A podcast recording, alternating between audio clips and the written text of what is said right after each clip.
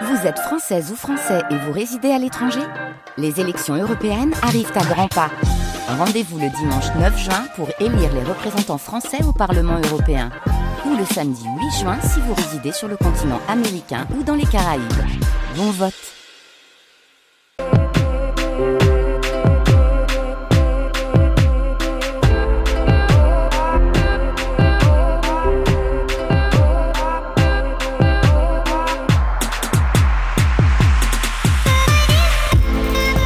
Bonjour à tous, bienvenue dans Culture Monde, le magazine international de France Culture, préparé avec Bertie Bourdon, Mélanie Chalandon, Barthélémy Gaillard, Gwendoline Troyano et Nora Litoussi, réalisé par Margot Page et à la technique ce matin, c'est Sébastien Royer.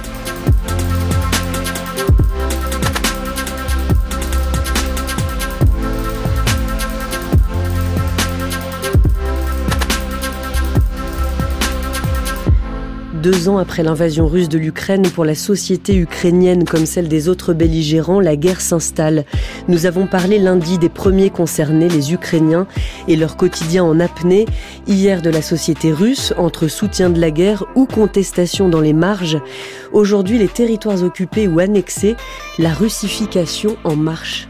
Завдання було це максимально зневелювати взагалі існування української держави тут на території. Ici, dans la région de Kherson, l'objectif des Russes est d'éliminer l'existence de l'État ukrainien et de la culture ukrainienne.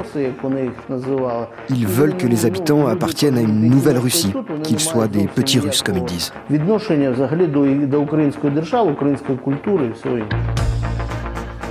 Nous sommes tous russes. Russes à part entière.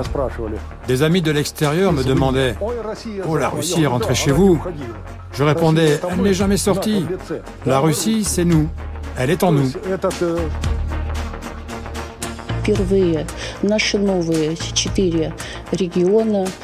Pour la première fois, nos quatre nouvelles régions qui font pleinement partie de la Fédération de Russie, les républiques populaires de Donetsk et Luhansk, Kherson et Zaporizhia, vont aller voter.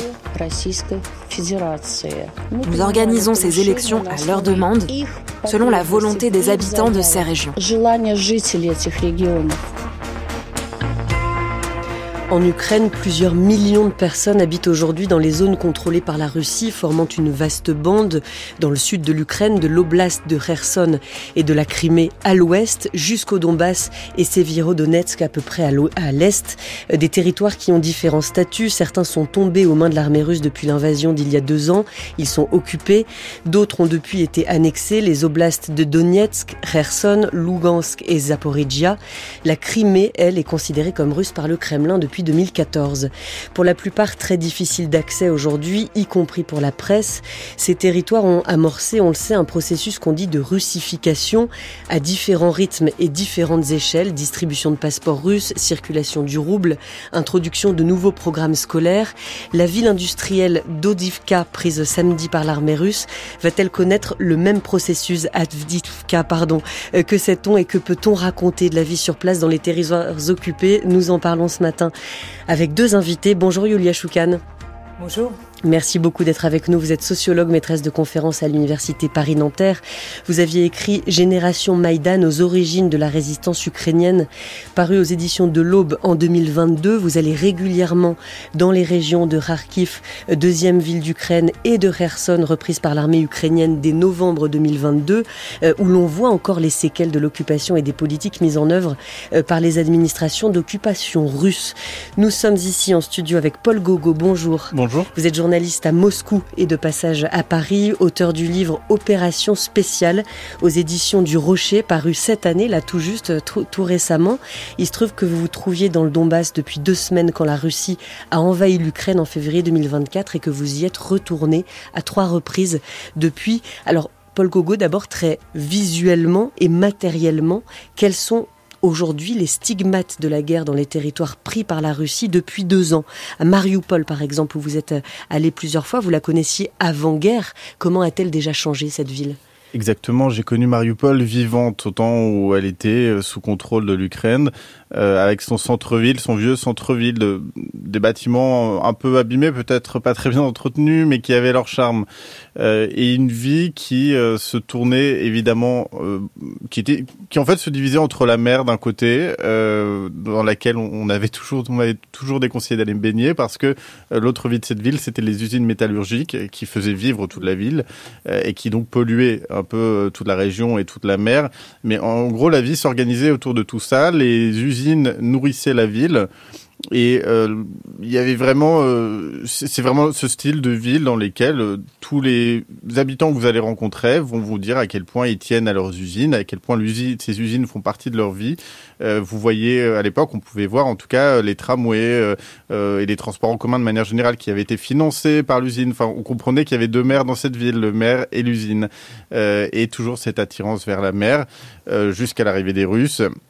Maintenant, tout ça n'existe plus. Moi, c'était un, drame pour moi. C'était quelque chose de très difficile à observer parce que j'ai connu la vie dans cette ville et la vie n'existe plus. C'est comme si on, pouvait tuer une ville. Mais comment ça, elle n'existe plus? Il y a quand même des habitants.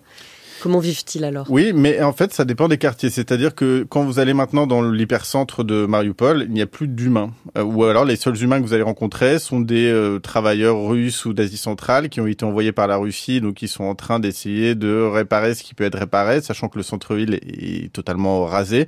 Euh, et, et, vous voyez donc des immeubles qui sont comme un décor de cinéma parce que personne ne vit plus dans ces immeubles-là. Mm. Et dans d'autres quartiers un peu moins détruits, là, vous allez avoir une population... Euh, des images dignes des années 90 avec euh, les gens qui restaient euh, deux ou trois murs à leur appartement et qui vont vendre euh, tout ce qui, les bibelots, tout ce qui leur restait. Donc ils sont dans la rue, il y a des files d'attente devant les magasins, on vend la viande dans le coffre des voitures. Enfin c'est c'est assez terrible à observer et ça n'a plus rien à voir avec le Mariupol que j'ai connu à l'époque. Puisque des complexes immobiliers flambant neufs ont jailli des ruines à Mariupol, la Russie veut par ailleurs en faire une station balnéaire. Aujourd'hui, c'est dimanche, et on a quand même 42 ouvriers sur ce bâtiment. En ce moment, on a 20 000 ouvriers qui viennent des quatre coins de la Russie. Certains chantiers fonctionnent même la nuit. On doit aller très vite et bien faire. C'est la mission qui nous a été donnée.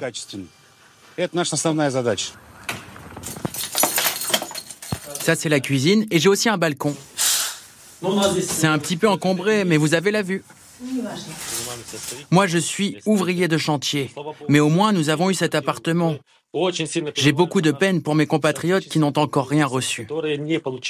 Des témoignages recueillis à Mariupol par les journalistes Jérôme Garot et Gilles Parot en décembre. Ces, ces nouveaux appartements flambant neufs au milieu d'une ville où la vie n'existe plus comme vous l'avez connu, Paul Gogo, ça intéresse qui? Il y a donc des agents immobiliers aujourd'hui et des acheteurs dans une ville très abîmée encore? C'est d'un cynisme total et ces, ces agents immobiliers, ils sont bien russes. C'est-à-dire que quand vous allez sur place, Évidemment, vous allez trouver plein de gens qui sont contents de voir qu'on commence à reconstruire la ville, mais l'état d'esprit des habitants de Mariupol, c'est pas ça. C'est pas de dire on va vivre dans une cité balnéaire. L'état d'esprit des habitants, c'est de, de, dire bah vous vous rappelez en fait il y a deux ans nous on a subi un siège et, on a enterré tel voisin à tel endroit au pied de notre immeuble. Euh, on a dû le déterrer ensuite pour aller l'enterrer dans un cimetière. tout le monde a perdu quelqu'un en gros.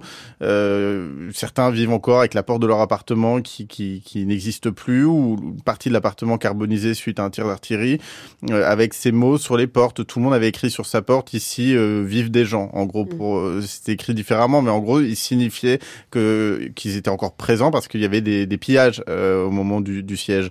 Et donc en fait, la Russie a beau vouloir effacer tous ces stigmates le plus rapidement possible. En fait, les blessures, elles sont avant tout dans la tête des gens. Et ces immeubles blancs qui apparaissent, je pense que certains les voient comme quelque chose de très étrange et d'un peu violent finalement. Alors voilà pour les images, Yulia Choukan. Voilà pour ce qu'on voit quand on arrive dans une ville occupée par la Russie euh, depuis plus ou moins longtemps. Mariupol, encore une fois, c'est beaucoup plus récent que, euh, que, des villes qui depuis 2014 étaient euh, sous administration russe et dont on parlera plus tard, notamment dans le dans le Donbass ou en Crimée.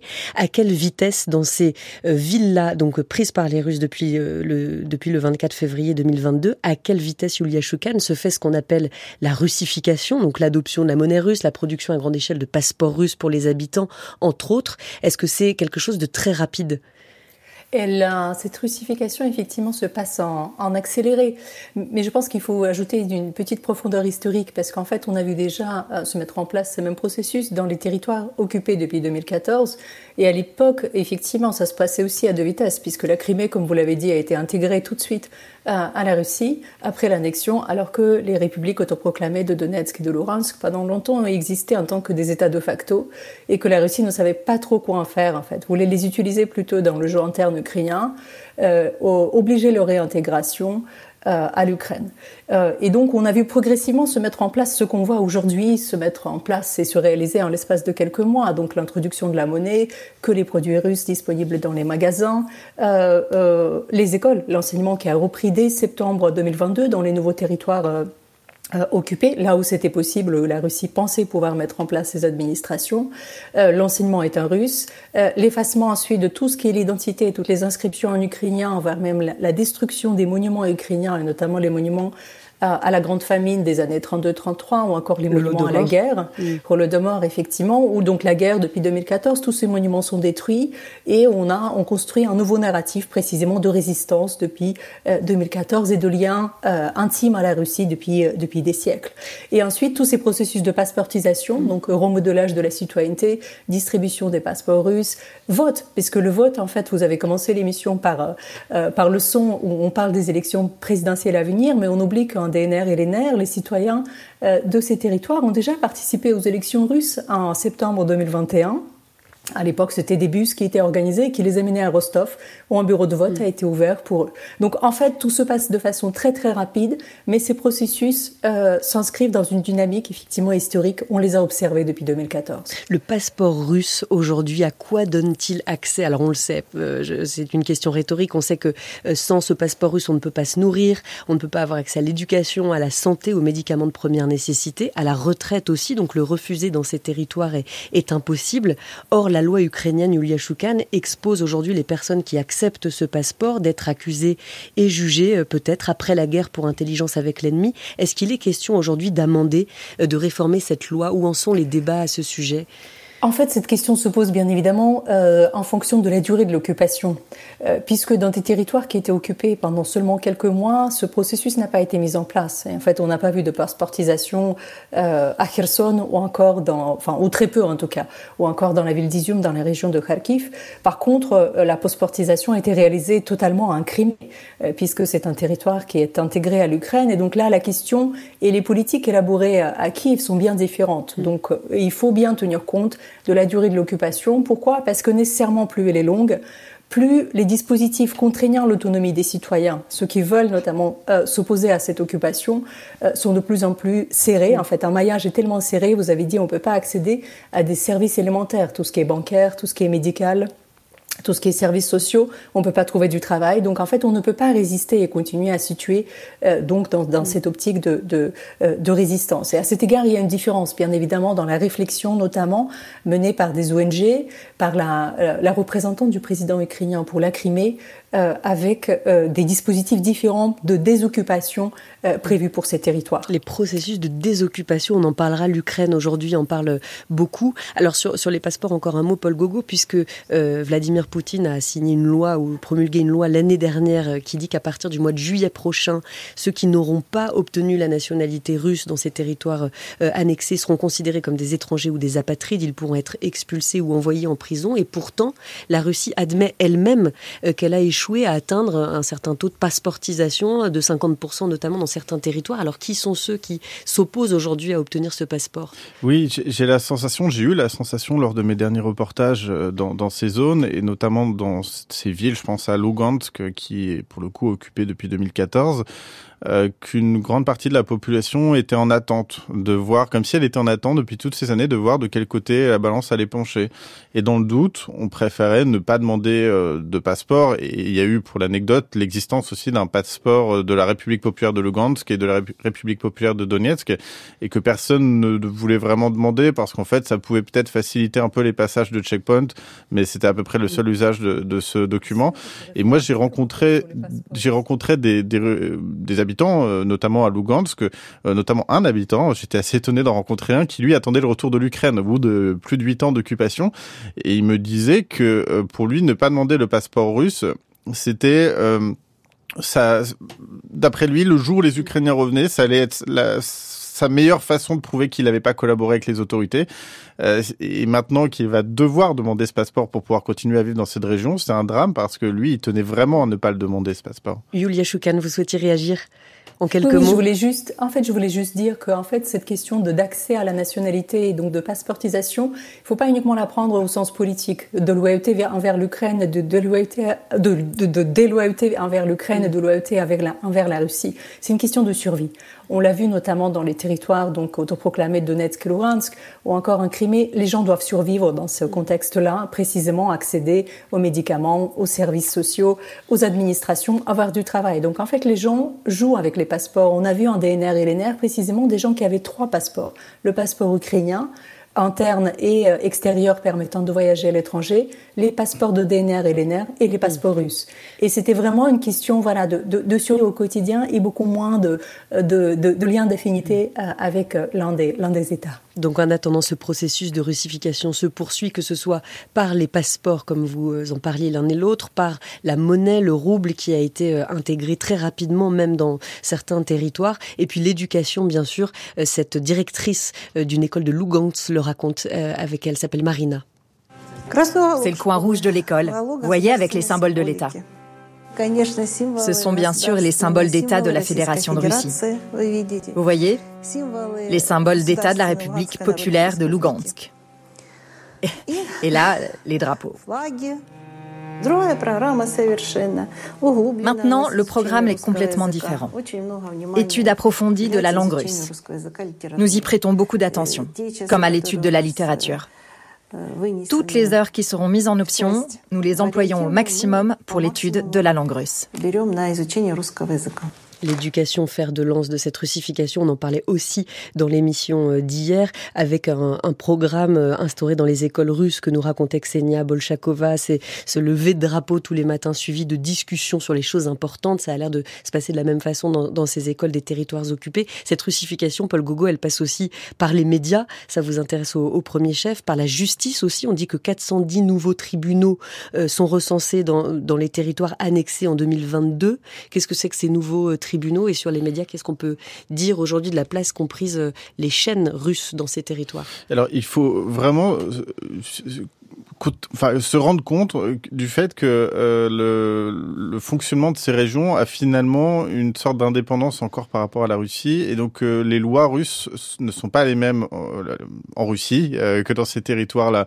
Et il y a encore, alors c'était le cas jusqu'en 2022, où les séparatistes en gros faisaient leurs lois, avaient créé leurs tribunaux, leurs lois, leurs règlements. Aujourd'hui, la Russie a envoyé plein d'hommes pour essayer de, de mettre tout ça au même niveau que la Russie. Là, vous parlez spécifiquement des républiques de Lugansk, des républiques de Donetsk, et de Lugansk, effectivement, mm. et, et, avec ce même objectif hein, pour les régions de Zaporizhia et Kherson qui sont plus fraîchement occupées, mais qui, qui, doivent subir le même destin selon les autorités russes. Et la euh, ville d'Avdivka, bien sûr, qui le sera certainement aussi dans les prochains jours si elle est toujours. Euh, S'il reste encore des habitants, parce que c'est, voilà. faut quand même rappeler aussi que la Russie, généralement, quand elle obtient une ville de cette façon-là, je, ne sais même pas euh, combien d'habitants il, en, il reste ensuite sur place, mais en tout cas, euh, cette russification, elle s'appuie effectivement sur, euh, d'un côté, euh, des médias qui sont contrôlés, mais des médias russes qui avaient déjà accès en fait à la zone avant 2014 et qui ont contribué d'ailleurs à déstabiliser la région. Ça a été un élément très important en 2014 et qui aujourd'hui sont évidemment sous contrôle total des autorités russes. les séparatistes ont leurs propres médias qui sont d'une radicalité totale. je ne sais pas si c'est possible d'être pire que les médias russes, mais c'est. C'est-à-dire, c'est de la propagande ou ça va au-delà de C'est de la pure propagande, mais c'est vraiment une propagande de guerre, donc qui consiste à euh, créer une haine au quotidien des gens qui vivent de l'autre côté du front et vraiment essayer de, séparer les gens, alors qu'en fait d'ailleurs des deux côtés du front ce sont les mêmes personnes, ce sont les mêmes Ukrainiens à l'origine, euh, mais mais voilà cette propagande travaille là-dessus. Et de l'autre côté vous avez la justice et donc avec ces tribunaux qui ont un fonctionnement assez flou. Euh, par exemple, moi j'ignore s'il y a encore la peine de mort dans ces régions-là, mais jusqu'à peu, euh, les séparatistes pouvaient pratiquer euh, la peine de mort de façon assez expéditive parce qu'il n'y avait pas vraiment de procès, il n'y avait pas vraiment de, de vraie juridiction sur place. Euh, et le tout est appuyé par les services de renseignement russes euh, qui sont très présents dans cette région, le FSB. Euh, et, et, tout ça doit être un rappel, se dit en passant, que vivre sous occupation, ça ne veut pas dire vivre en paix. Parce que quand vous vivez dans ces régions-là, vous devez vous taire. Euh, le, FSB passe de village en village, il y a des dénonciations, il y a, il y a des gens qui disparaissent, qui sont emprisonnés, qui sont torturés, parfois qui sont assassinés. Il y a des gens que, avec qui vous aviez noué des relations dont vous n'avez plus de nouvelles, par exemple, lors de vos reportages? Non, mais j'ai été amené par contre à rencontrer des gens qui euh, m'expliquaient à quel point ça pouvait être euh, radical. Moi, j'ai une, une, femme, une fois, m'avait expliqué, bah, mon, mon, voisin a disparu euh, il y a une semaine. Des gens sont venus le chercher, il a disparu, on n'a plus de nouvelles et on, on a bien compris qu'il reviendrait jamais.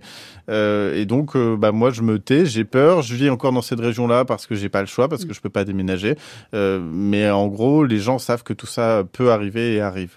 Yulia Choukan, quelle est la part de, de ces habitants qui restent parce qu'ils n'ont pas le choix et la part de ceux, de celles et ceux qui ont depuis toujours un attachement à la Russie, qui d'une certaine manière attendaient véritablement de faire partie d'une de la grande Russie entre guillemets, ceux qui ceux qui donc auraient pu partir dès le début et, finalement ont choisi de rester. Je pense qu'il est extrêmement difficile d'apporter une réponse à, cette question.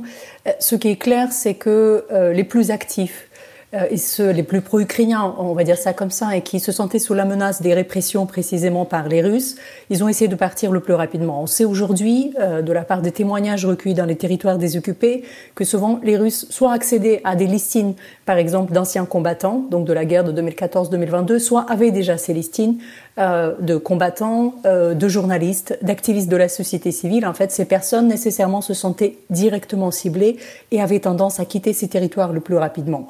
Et après, parmi les personnes qui restent, je pense qu'il faut une fois de plus, euh, certes, il y a une partie des personnes qui sont pro-russes, et Paul Gogol le raconte bien dans, dans, dans son livre, mais dans le même temps, vous avez beaucoup de personnes qui n'ont tout simplement pas de choix, qui ont mm. des parents proches malades et immobiles et qui ne peuvent pas partir qui sont prises au piège, en quelque sorte, par la, par la vie et par leur situation, et qui restent sur place. Et après, il y a des gens qui refusent de partir. J'en ai rencontré beaucoup à Kherson, par exemple, sous occupation, qui étaient là, euh, qui étaient engagés dans la résistance et qui voulaient rester, en considérant que c'est leur ville. S'ils partent, en fait, qui sera là pour ensuite accueillir l'armée ukrainienne? Ces gens vivaient dans la certitude que l'Ukraine allait reprendre très rapidement ses territoires.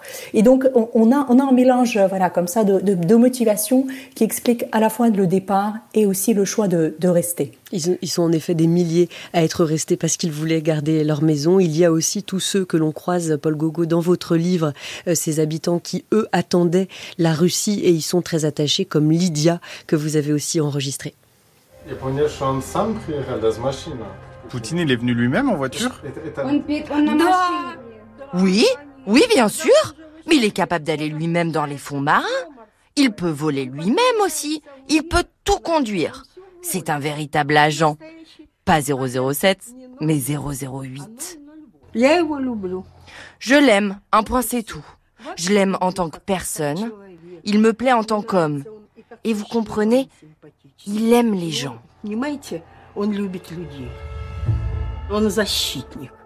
Il est notre défenseur. C'est ça le plus important. Nous le croyons, nous croyons Poutine. Et puis il ne fait rien de mal. Regardez, à Kiev, aucun immeuble n'a été détruit.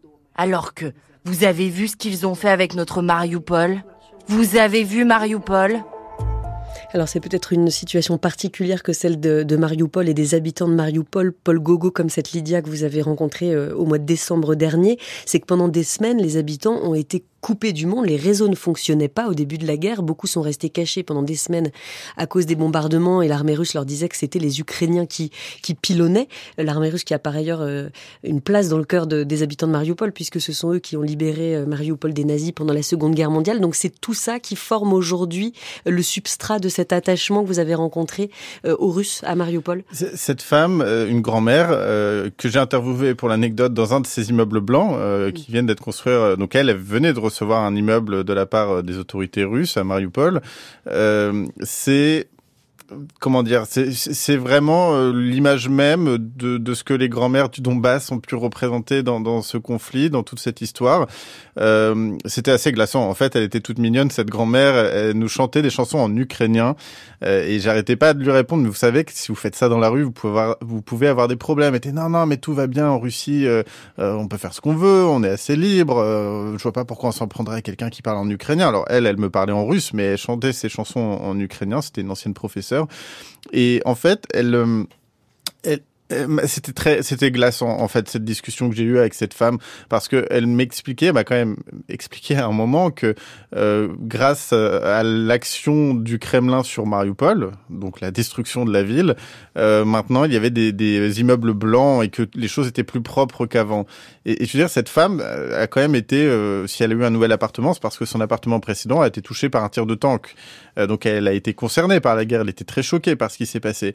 Mais de tank russe. De tank on sait pas. Russe ou ukrainien, mais en tout cas, le, le fait est que, enfin, c'est mon point de vue, la, guerre a été amenée dans cette ville par les Russes, mais elle, effectivement, va plutôt voir euh, euh, l'action des Ukrainiens dans à peu près tout ce qui s'est passé dans cette ville. Et cette femme, à un moment de la discussion, a fait ce que, euh, en Russie, vous savez, on, les surnomme les, les, zombies parfois, les gens qui soutiennent Poutine de façon trop radicale. Et, et elle m'a fait vraiment de, c'est quelque chose qui existe en fait d'être un, un zombie, c'est-à-dire qu'elle me parlait avec son grand sourire avec euh, sa gouaille. Elle était très, très, voilà, très, très, très vivante. vivante pas une zombie. Exactement. Et soudainement, son regard se fige. Elle garde son sourire et elle me sort une horreur. Elle me sort, mais vous savez que nous, on va finir par vous bombarder, on va vous envoyer notre bombe nucléaire, vous les Européens et vous les Français, si vous continuez à agir de cette façon-là. Et avec un sourire, mais glaçant, euh, qui montre à quel point la propagande est parvenue à radicaliser certaines personnes au point qu'elles acceptent totalement que leur ville ait été détruite euh, pour le bien, pour, pour certainement dans son esprit, ça ressemblait beaucoup à une nostalgie de l'URSS euh, que Vladimir Poutine incarnerait. Yulia Choukan, est-ce que vous avez entendu ce même genre de discours, rencontré ce euh, même genre de, de, de, personnes, que ce soit à Kherson, à Kharkiv, où vous êtes allé? Alors Kherson, je rappelle, a été prise par les Russes quelques jours après le début de l'invasion et reprise par l'armée ukrainienne huit mois plus tard. Simplement, en huit mois, il y a plein de choses qui peuvent se passer. Est-ce que vous avez entendu ce, ce genre de discours relaté par Paul Gogo? J'ai plutôt entendu d'autres discours, puisque effectivement, je suis allée dans ces territoires au moment déjà de la libération où, où, toute position pro-russe était totalement euh, écrasée. Et ce que je recueille, c'est plutôt des gens qui, en 2014, n'attribuent absolument pas la responsabilité à la Russie, donc pour ce qui se passait dans, dans les territoires donc de, de, Donetsk et de Luhansk, et qui en 2022 ont enfin compris l'implication russe et attribué clairement la responsabilité à la Russie. Mais je voulais ajouter aussi par rapport à Mariupol, parce que quand on est en Ukraine, on a une autre image de Mariupol. Il ne faut pas oublier précisément ces déplacés internes de Mariupol qui se sont installés dans les différentes villes en Ukraine et constituent une vraie communauté. Il y a une vraie identité de Mariupol, qui est entretenue et à la fois entretenue par les gens eux-mêmes qui s'auto-organisent, qui coopèrent, qui s'entraident, mais aussi les autorités de Mariupol, les autorités municipales en exil, ont mis en place tout un système d'assistance à citoyens, euh, d'assistance humanitaire, d'assistance juridique, accompagnement dans les diverses démarches dans les centres Je suis Mariupol. Et donc en fait, on a, on, il existe aujourd'hui deux Mariupol.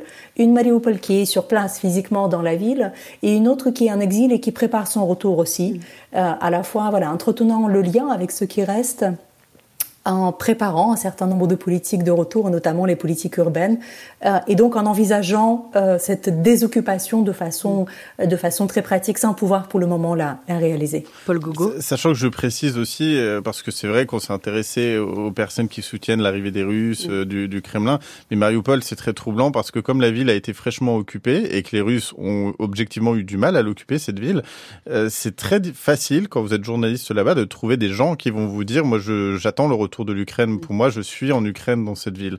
Donc c'est quelque chose qu'on n'a pas, par exemple, dans les régions de Donetsk et Lugansk, enfin le, reste de ces régions qui, elles, sont sous occupation depuis 2014. Mais à Mariupol, c'est très clair. Voilà, justement, il faut faire la distinction entre les territoires pris et occupés en deux ans de guerre par les Russes et ceux où ce processus de russification a commencé il y a euh, il y a dix ans. Euh, Paul Gogo, vous avez pu retourner à Donetsk et à, à Luhansk depuis le début de la guerre. D'abord, comment vous y êtes allé?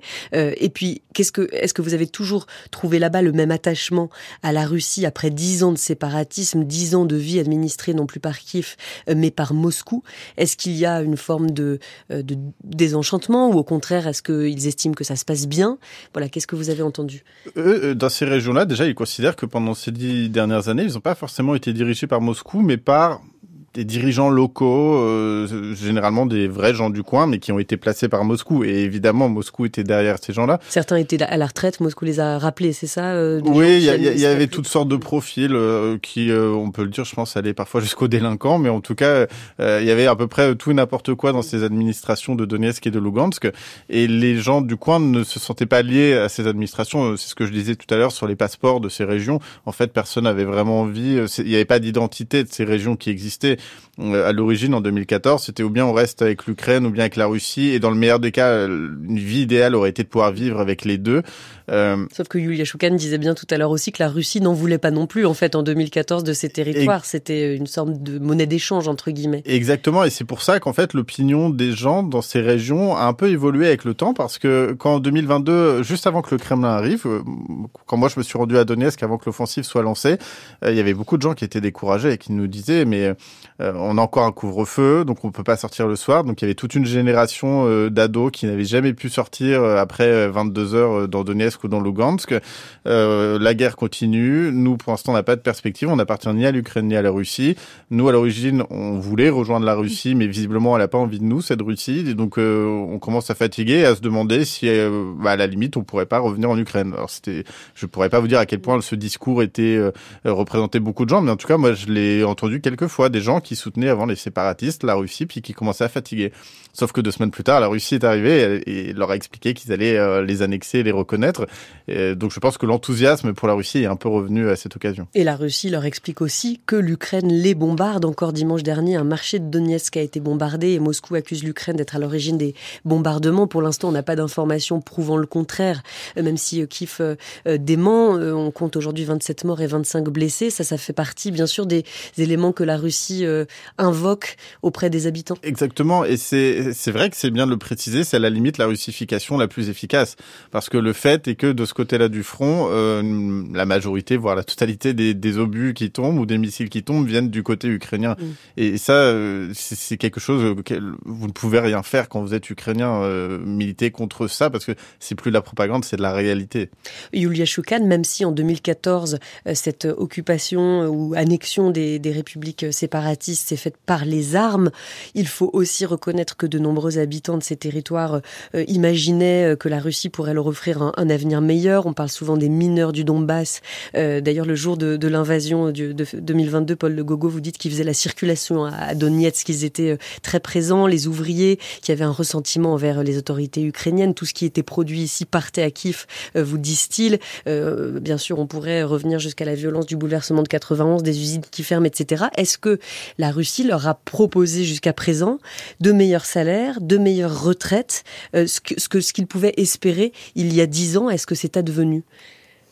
Je pense qu'il il faut peut-être distinguer à cet égard la Crimée et, euh, et, et, les territoires des États de facto, donc des NER et les NER, qui n'étaient annexés effectivement qu'en 2022, puisque pendant toutes ces années 2014-2022, on a vu précisément euh, une sorte de bien-être social amené à un Crimée, précisément, notamment à destination des, euh, des employés des administrations, mais on a vu une autre, un autre tableau euh, en, DNR et l'ENR, plutôt effectivement la disparition de la grivnia, l'arrivée du euro bleu russe, un très fort taux d'inflation, les produits amenés de Russie, emportés depuis... Mmh. Euh, et de Biélorussie occasionnellement aussi, était extra cher parce qu'il y avait tout un réseau effectivement de commissions et d'intermédiaires qui s'est mis en place, ce qui faisait que les gens allaient à Rostov, en Russie, acheter leurs produits, alors qu'à Donetsk et à Luhansk, ils étaient extrêmement chers. Euh, les salaires dans les administrations ont certes augmenté, tout comme les retraites, euh, mais dans le même temps, euh, on a vu le déclin de l'industrie. Et même les industries qui ont survécu, les industries sidérurgiques ou encore extraction minière, étaient contrôlées par les intérêts économiques russes. Euh, et donc, euh, euh, à cet égard, il n'y a pas eu non plus d'amélioration ou encore de, plus de justice sociale pour les ouvriers qui pouvaient éventuellement l'espérer. Et c'est la même chose aujourd'hui dans les territoires nouvellement annexés, puisque précisément, à la fois, s'il s'agit pour certains territoires qui sont encore tout proches de la zone de guerre, et donc l'écho de la guerre, elle est, totalement présente. il s'agit de territoires qui sont en voie d'intégration, et donc, comme le disait Paul, il, y a, des politiques parfois à deux, à trois vitesses. le même territoire nouvellement occupé n'est pas nécessairement géré de la même façon. Alors vous racontez, Paul Gogo, dans votre livre, vous donnez plein d'images du Donbass aujourd'hui, notamment de la ville de Donetsk. Vous y croisez une enseigne, le Don Mac, qui a récupéré les locaux de l'ancien McDonald's, l'ancien pub Liverpool très prisé des supporters de l'Euro de foot en 2012, qui est aujourd'hui à l'abandon. Enfin, il y a plusieurs images qui marquent, mais euh, bien sûr qui euh, restent loin de ce qu'on peut décrire d'horreur, bien sûr, euh, sur, sur cette guerre. Mais vous décrivez le jour de l'invasion, le jour où est annoncée l'invasion russe, le 22 février 2024, le 24 février 2024 euh, vous voyez des grands-pères qui jouent au ping-pong. On, ne sait pas exactement ce qui va se passer dans le Donbass. Exactement, c'est pas très clair. Et, déjà, ce que je comprends, c'est qu'il y a même plus une question de résilience, mais d'habitude de la part des habitants. Ça fait euh, huit ans à ce moment-là qu'ils vivent en guerre, euh, qu'ils ont l'habitude d'entendre les bombardements en périphérie de Donetsk parce que ça touchait toujours les mêmes quartiers qui étaient assez éloignés du centre-ville. Et, et ces grands-pères euh, ne savaient pas vraiment comment réagir. Alors la majorité de la population était quand même euh, à la maison. Euh, il y avait des camions de pompiers qui tournaient partout en ville avec des haut-parleurs pour nous expliquer qu'il valait mieux rester chez nous. Mais je pense que personne, même ces secouristes, ne savait vraiment ce qui allait se passer. Mm. Et moi, mon premier réflexe, a été de me dire des convois de tanks russes vont débarquer en plein centre-ville et puis vont foncer directement vers le nord, vers l'aéroport, vers le front. Et ça va être un massacre pour les Ukrainiens. Les Ukrainiens vont peut-être vouloir lâcher leur dernier missile sur, sur Donetsk avant de partir on va se faire bombarder, ça va être l'horreur dans les faits, bah, on parlait d'Avdivka, euh, c'est seulement qui est euh, donc juste au-dessus de l'aéroport de Donetsk. C'est seulement, hein. mm. voilà, c'est seulement maintenant, au bout de deux ans de guerre, que la Russie commence à s'y attaquer et arrive à, percer le, front ukrainien. Aussi parce qu'il y a des mouvements de résistance, Yulia Choukan, deux ans après le début de la guerre. Est-ce qu'une résistance existe toujours dans, dans ces territoires? Alors, euh, surtout quand une partie de la population est indifférente, qu'une autre partie était heureuse de voir arriver les Russes. Aujourd'hui, comment ceux qui veulent résister réussissent à le faire? Je, elle existe toujours, effectivement, ces formes de résistance et on, on, collecte beaucoup de récits précisément dans les territoires désoccupés. Les gens racontent comment ils n'ont pas voulu consommer euh, les produits russes, utiliser la grivnia, euh, donc la monnaie ukrainienne, tant que c'était possible. Aujourd'hui, ces possibilités ont disparu, mais on voit encore à la fois des, des actes individuels et aussi des mouvements collectifs. Pour les actes individuels, il suffit d'écrire, par exemple, sur les billets de, banque euh, un slogan pro-ukrainien ou dire que, euh, la ville d'Energodar est toujours, ukrainienne.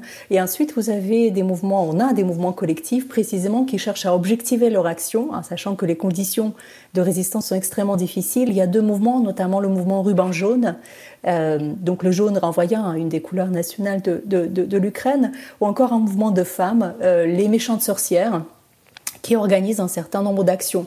Une fois de plus, il ne s'agit pas euh, de mouvements euh, de rue, euh, il ne s'agit pas de protester dans la rue, puisque la répression qui concerne ces personnes et l'expression des positions pro-ukrainiennes est extrêmement forte. Les réseaux sociaux sont surveillés, bien évidemment. Euh, la dénonciation se pratique. Et donc il s'agit plutôt des, des, des, actions que je qualifierais de flash mob. Il s'agit de photographier sa main avec un, slogan pro-ukrainien par exemple, euh, ou encore euh, j'ai vu des dessins de sabliers aux couleurs bleues et jaunes sur les billets de banque. Sablier, le temps, le temps joue en votre défaveur, les Russes, vous quitterez l'Ukraine, et bien les couleurs bleues ou jaunes. Ou encore des journaux par exemple, on en a parlé, les, les les bulletins locaux qui sont édités par les administrations d'occupation qui peuvent être brûlés. Et donc la photo est faite et diffusée ensuite sur les réseaux sociaux. Euh, bien évidemment, les gens se cachent. Ils ne le font pas ouvertement, ils choisissent parfois la nuit, par exemple, pour coller des post-it euh, ou encore euh, coller des affiches. Et donc, ils essayent à travers, euh, à travers, avec leur téléphone portable, tout simplement, à faire ces photos, en sachant qu'une fois de plus, ils ne montrent jamais leur visage. Mm. Et ils essayent de faire en sorte de ne pas être identifiés, parce que même si un checkpoint, on contrôle le téléphone portable, on regarde les images, et nécessairement, cette personne va se retrouver dans les géolorusses, voire même sur la torture. Donc, plusieurs mouvements très individuels aussi, ne pas envoyer ses enfants à l'école, ça peut faire partie d'un mouvement de résistance. À Mariupol, Clara Marchaud, euh, qu'on recevait lundi, parle par exemple dans son livre euh, d'ingénieurs des opérateurs télécoms qui sont relayés jour et nuit, même pendant l'arrivée des Russes, pour ravitailler en essence les générateurs qui alimentent quelques antennes relais. Donc il y a euh, au quotidien comme ça mille gestes qu'on peut qualifier comme hier d'infra ou micro-politique de résistance. Peut-être un mot pour conclure cette première partie, Yulia Choukan, sur la désoccupation. Quand, quand vous parliez tout à l'heure de désoccupation, c'est vraiment un mot qui s'emploie aujourd'hui en Ukraine. L'Ukraine a un objectif pour ces territoires de désoccupation. Ça veut dire quoi? En fait, ce mot existe depuis 2016 précisément. À l'époque, l'Ukraine a mis déjà en place le euh, ministère des territoires occupés euh, et des déplacés internes, un ministère qui était censé élaborer précisément ces politiques de désoccupation, réfléchir à la façon dont l'Ukraine allait progressivement euh, euh, réintégrer euh, les territoires qui sont restés sous contrôle russe pendant de longues années. Et aujourd'hui, donc, il, il, a, il a acquis depuis 2022 une, une actualité d'autant plus importante que ça fait qu'il y a 18% de territoires sous occupation. Et donc, il y a une réflexion sur les politiques à mettre en place. Euh, comment, par exemple, procéder avec les générations, les jeunes générations qui sont formées depuis déjà 10 ans en DNR et LNR et qui sont totalement inscrits euh, donc dans ce narratif euh, très soviétique de la Grande Guerre patriotique et de la résistance donc aux nazis, aux nazis ukrainiens, comment intégrer la Crimée, euh, comment faire avec les fonctionnaires qui avaient travaillé dans les diverses administrations euh, pour la puissance d'occupation russe, euh, comment organiser un scrutin, un éventuel scrutin dans ces territoires, avec cette idée par exemple avant 2022, si les territoires de l'Est étaient réintégrés, d'imposer un moratoire et donc d'attendre, de mener tout un travail d'information auprès des populations précisément exposées pendant de longues années à des flux d'informations russes avant de permettre une liberté d'expression? Donc recréer un lien à la nation ukrainienne aussi, c'est d'ores et déjà euh, en marche euh, pour euh, les autorités de Kiev qui tentent comme ça d'avancer dans cette stratégie ou cet objectif de désoccupation. Ça passe aussi par la culture, par la musique. Beaucoup de chanteurs ukrainiens aujourd'hui ne chantent des chansons plus qui concernent plus que la guerre, comme cette chanteuse ukrainienne qui s'appelle Alina Pash. Elle, elle est née dans l'oblast de Transcarpathie.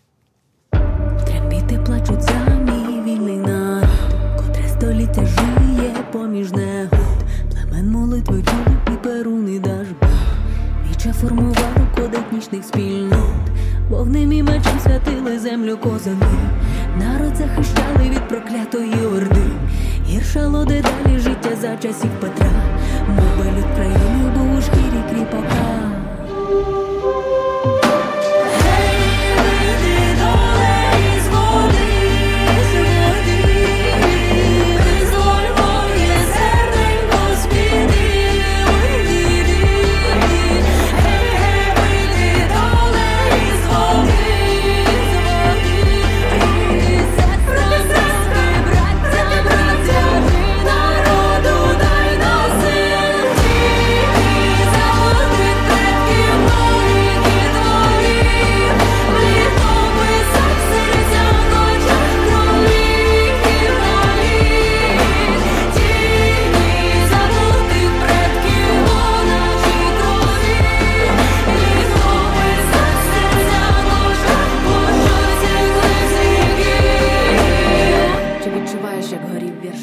Les ombres des ancêtres oubliés de la chanteuse ukrainienne Alina Pash, née dans l'oblast de Transcarpathie, euh, épargnée des bruits de la guerre, comme nous le disait Sophie Lambroschini lundi, mais cette chanteuse dit chanter pour les Ukrainiens des territoires occupés.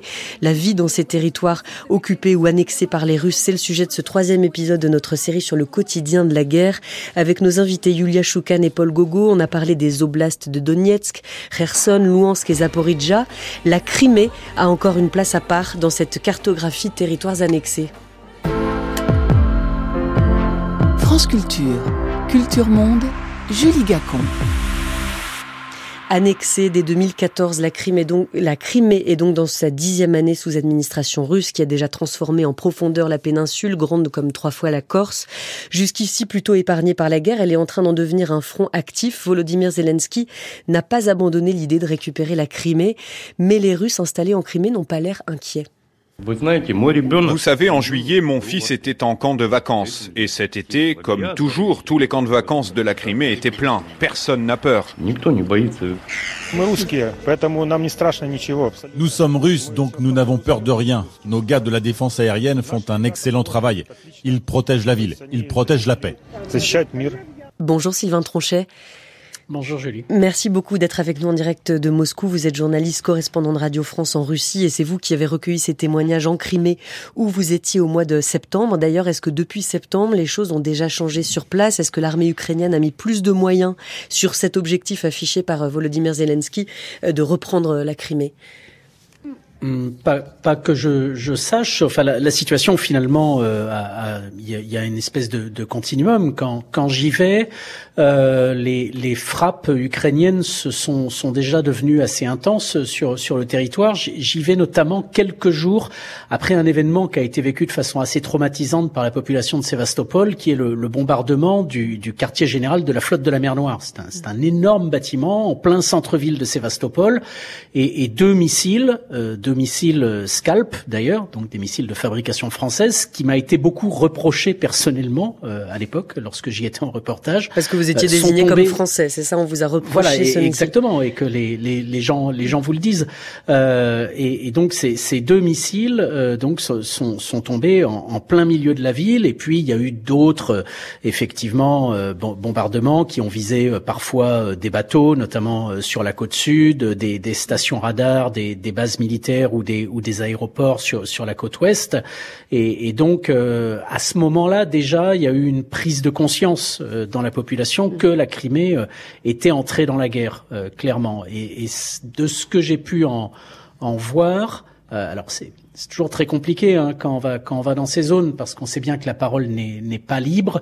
Euh, on, on, entend d'ailleurs dans les témoignages cet homme qui dit euh, tout va bien, mon fils est allé en camp de vacances euh, comme d'habitude, tout s'est bien passé. En, en, fait, tout le monde sait que ça n'est pas vrai. pour le coup, je suis allé voir des gens euh, dans, dans, le coin de, de Féodosia, notamment, qui m'ont raconté que la, la saison d'été avait été euh, exécrable, que le nombre de touristes euh, avait chuté, chuté en flèche. Et, et ce que, ce que l'on ressentait, c'était une forme de, de, radicalisation des positions. Quoi.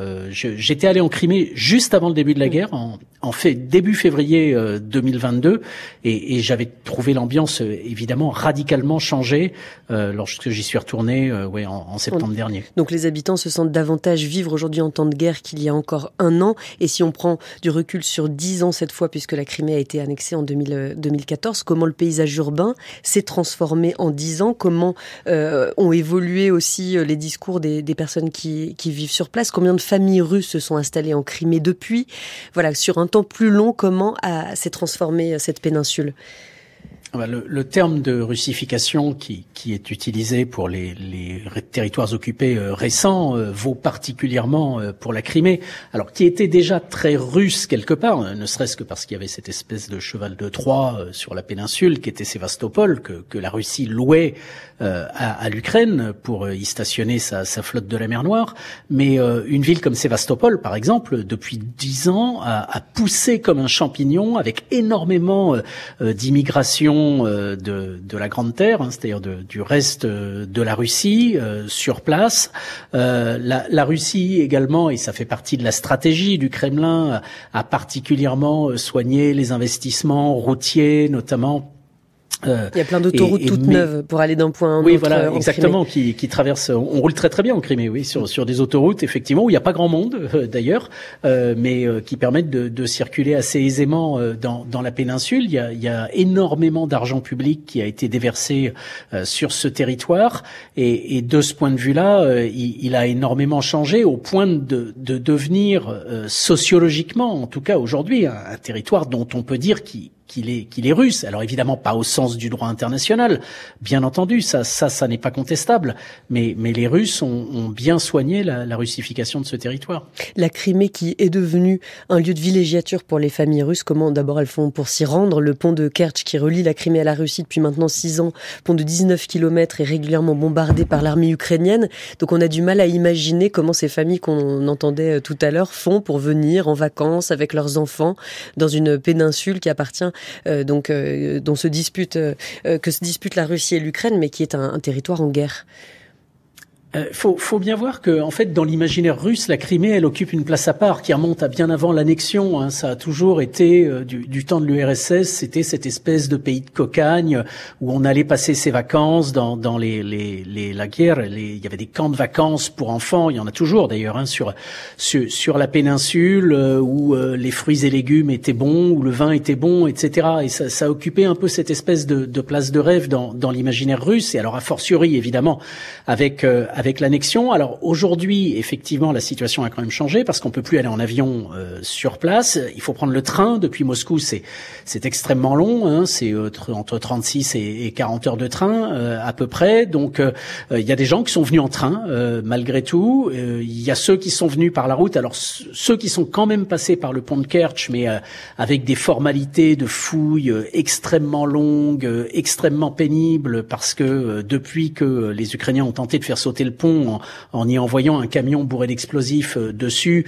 Euh, on, fouille systématiquement euh, tous les véhicules à l'entrée. D'ailleurs, maintenant, les poids lourds sont interdits sur sur ce pont. Les chauffeurs poids lourds, j'étais allé en rencontrer à Kerch. Ils doivent prendre le, bateau, le ferry, mais il faut attendre des heures. Puis il y a beaucoup de vent souvent en mer d'Azov, ce qui fait que les, les ferries sont annulés. puis il y a les camions militaires qui passent devant eux. J'ai vu des chauffeurs comme ça qui attendaient depuis 4, 5 jours sur un parking désert, sans douche, quasiment sans nourriture, euh, un, hypothétique ferry qui, qui allait arriver.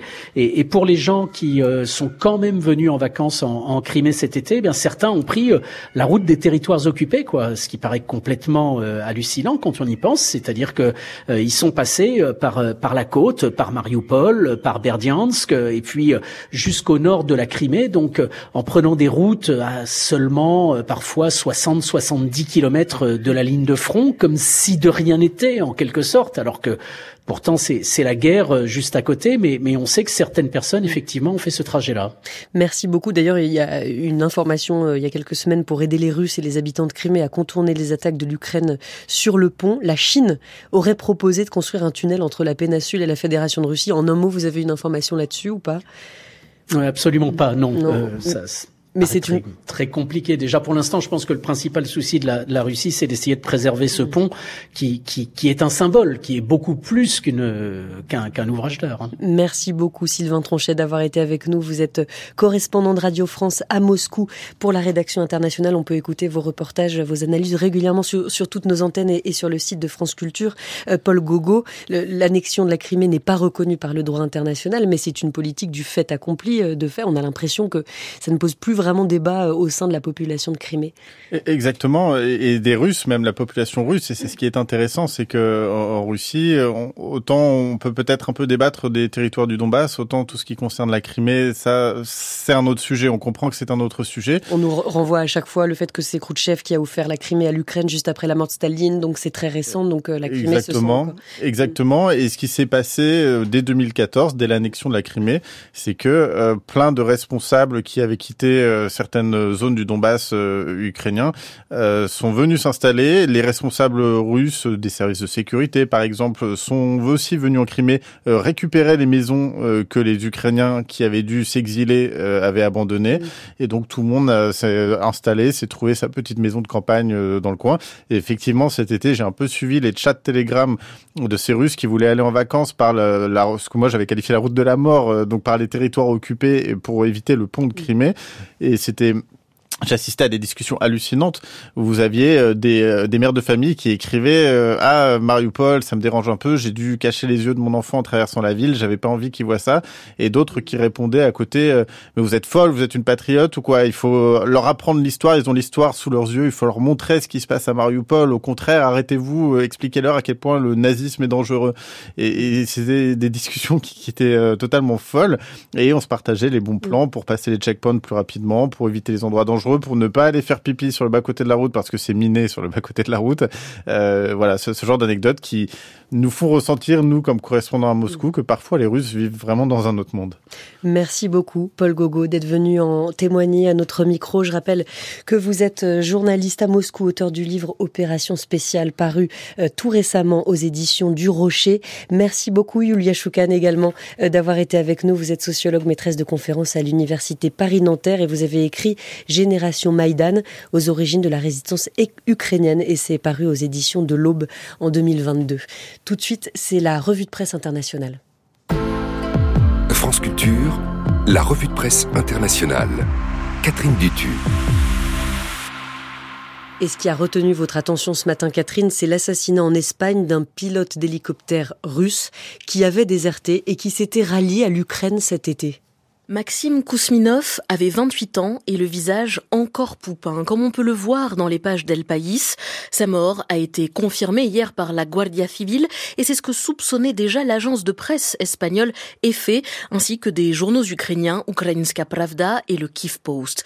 Les médias comme El Confidencial se demandent cinq jours après la mort de l'opposant russe Alexei Navalny si le Kremlin et le GRU, le puissant service de renseignement militaire russe, ont réussi à atteindre une fois de plus l'une de leurs cibles. La Guardia Civil menait l'enquête depuis la semaine dernière, depuis qu'un corps avait été retrouvé le 13 février dans le garage d'un lotissement près d'Alicante, dans le sud-est de l'Espagne, et plus précisément à Villa Royosa, station balnéaire de la Costa Blanca, où résident de nombreux étrangers, des Russes, des Ukrainiens notamment, précise le quotidien régional Information. Il pensait d'ailleurs dès la semaine dernière à un règlement de compte. La victime a été abattue d'une demi-douzaine de balles, indique la Information, et l'agence EFE qui livre d'autres détails sordides. Les tueurs ont roulé sur le cadavre avec leur véhicule avant de prendre la fuite et de brûler leur voiture. Il a fallu plus d'une semaine donc pour confirmer l'identité de l'homme abattu, alors que de faux papiers retrouvés sur lui indiquaient qu'il s'agissait d'un ressortissant ukrainien de 33 ans.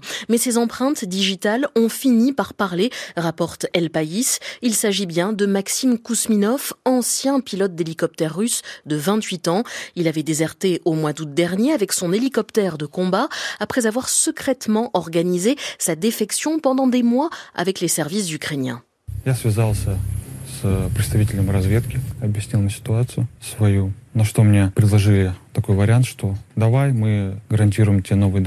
J'ai été en contact avec des agents du renseignement ukrainien. Je leur ai expliqué ma situation et ils m'ont proposé de nouveaux papiers et une compensation financière, expliquait Maxime Kousminov dans cette vidéo, relayée notamment par El País et Medusa, médias russophones indépendants.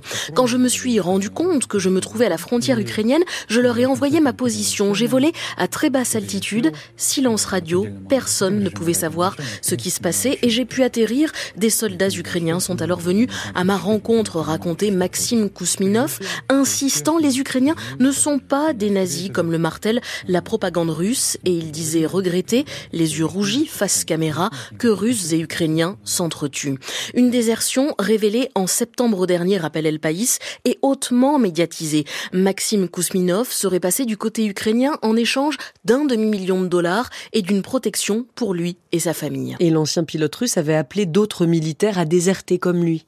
D'où la colère du Kremlin. Ce traître et criminel était devenu un cadavre moral dès le moment où il a planifié son abject et terrible crime, a déclaré hier le directeur des renseignements extérieurs russes, cité notamment par l'agence RIA Novosti à Moscou.